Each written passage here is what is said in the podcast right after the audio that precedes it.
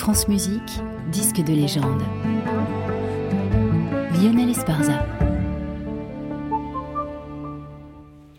William Primrose a été le grand altiste du XXe siècle, celui qui a fait de cet instrument jusqu'alors un peu méprisé un soliste à part entière. Chambriste, il a joué aux côtés des plus grands, Heifetz, Schnabel, Szigeti, soliste surtout après la guerre sous la direction des plus grands, Barbirolli, Toscanini, Bicham ou Kusevitsky.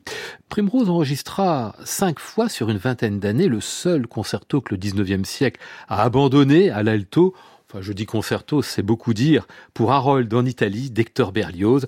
Ce qui est incontestable, c'est que Primrose a imposé l'œuvre dans les programmes de concert et au disque. Il a enregistré donc cinq versions, je vous le disais, la dernière en 1958 avec Charles Munch à Boston.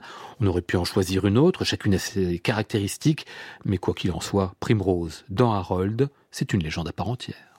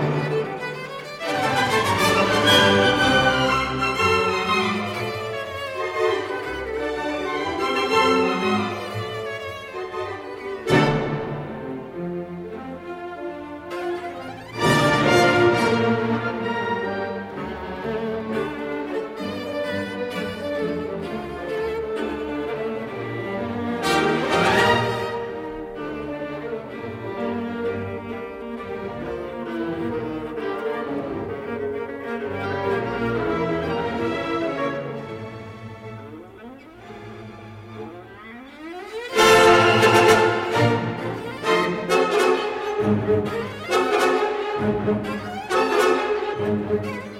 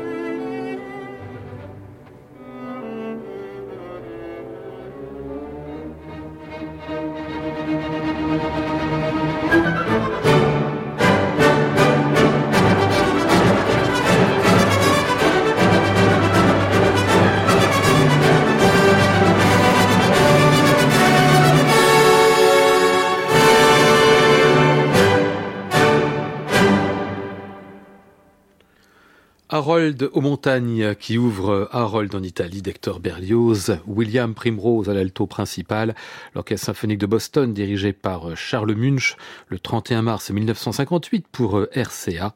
C'était aujourd'hui notre disque de légende à retrouver et podcaster sur le site de France Musique et sur l'application Radio France.